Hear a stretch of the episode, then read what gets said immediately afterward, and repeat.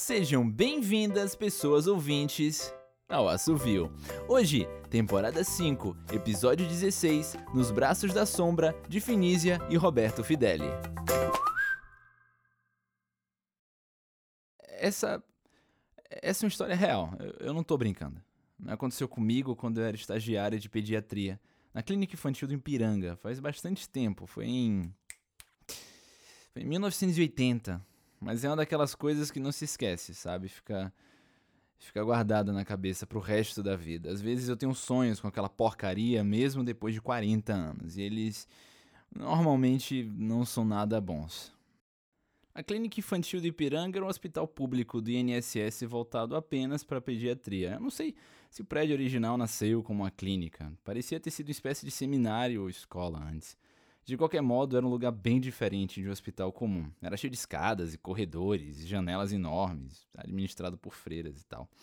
Que eu saiba, ele ainda existe. Hoje se chama Hospital Dom Antônio de Alvarenga e continua na Avenida Nazaré. Mas eu jurei nunca mais pôr os pés nele outra vez, nem, nem passo perto.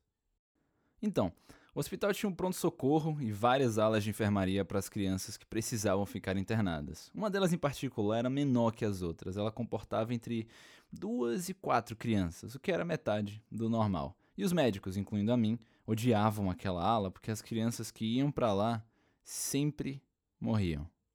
Eu não tô brincando ou exagerando, todas as crianças que iam para lá morriam. Tá, não todas, mas uns 90%. E esse era um número alarmante, ninguém sabia explicar o motivo. Não que não tentassem, óbvio. Teve até investigação interna para entender o que estava acontecendo, se alguém, não sei, estava cometendo algum crime ou qualquer coisa do tipo, mas não descobriram nada. Mas aí é que tá. Tinha uma coisa, só que se eu contar, eu tenho medo que você não acredite mais em mim. O negócio é o seguinte: como é de se esperar em um hospital infantil, as pessoas doavam brinquedos para as crianças que precisavam de atendimento. Eram brinquedos pobres, sabe? De segunda mão, usados, velhos, acabados. Eis que entre esses brinquedos havia um polvo de pano enorme, horroroso, uma daquelas coisas que você pensa quem fez isso e achou isso bonitinho o suficiente para comprar e depois doar para uma criança. Não sei como descrever melhor, só só me lembro que era um troço feio que doía. E eu cismei que era aquele maldito povo que estava matando as crianças. Viu? Eu disse que você não ia mais acreditar em mim. Mas tô te dizendo, havia alguma coisa naquele povo, uma coisa que eu não sabia explicar. Sabia que ele era de pano, quer dizer, meu lado racional sabia. Quando eu olhava para ele, porém, era como olhar para um vazio, sem fundo, um poço escuro, um buraco negro, um vórtice que sugava tudo em seu entorno, até mesmo a luz. Óbvio que eu não disse nada. Imagine falar no hospital, regido por freiras, que eu pensava que aquele boneco de pano em formato de polvo era um demônio. Fiquei quieto e tentei esquecer o assunto, mas a sensação desapareceu. Eu olhava para aquela porcaria e pensava: essa porcaria tá me olhando de volta. E essa porcaria é viva, conhece o bem e o mal e escolheu o mal. Certo dia, contei pra colega minha chamada Regina, achando que ela ia rir da minha cara, mas não é que ela sentia a mesma coisa com relação ao maldito do povo? Aí eu falei: Ah, não, Regina, a gente tem que se livrar desse negócio. E ela concordou prontamente. Me lembro que fazia um frio de rachar naquela noite. O movimento no pronto-socorro era pequeno, então eu e minha colega pegamos o boneco de pano do povo e o levamos para o subsolo, onde ficava o incinerador.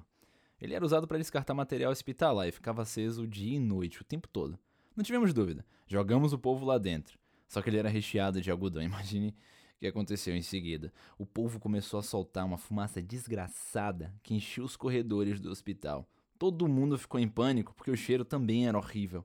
Acharam que o hospital estava pegando fogo e eu e minha colega ficamos lá, as duas com cara de tacho, fingindo que não sabíamos de nada, o povo queimando e soltando mais e mais fumaça sem parar.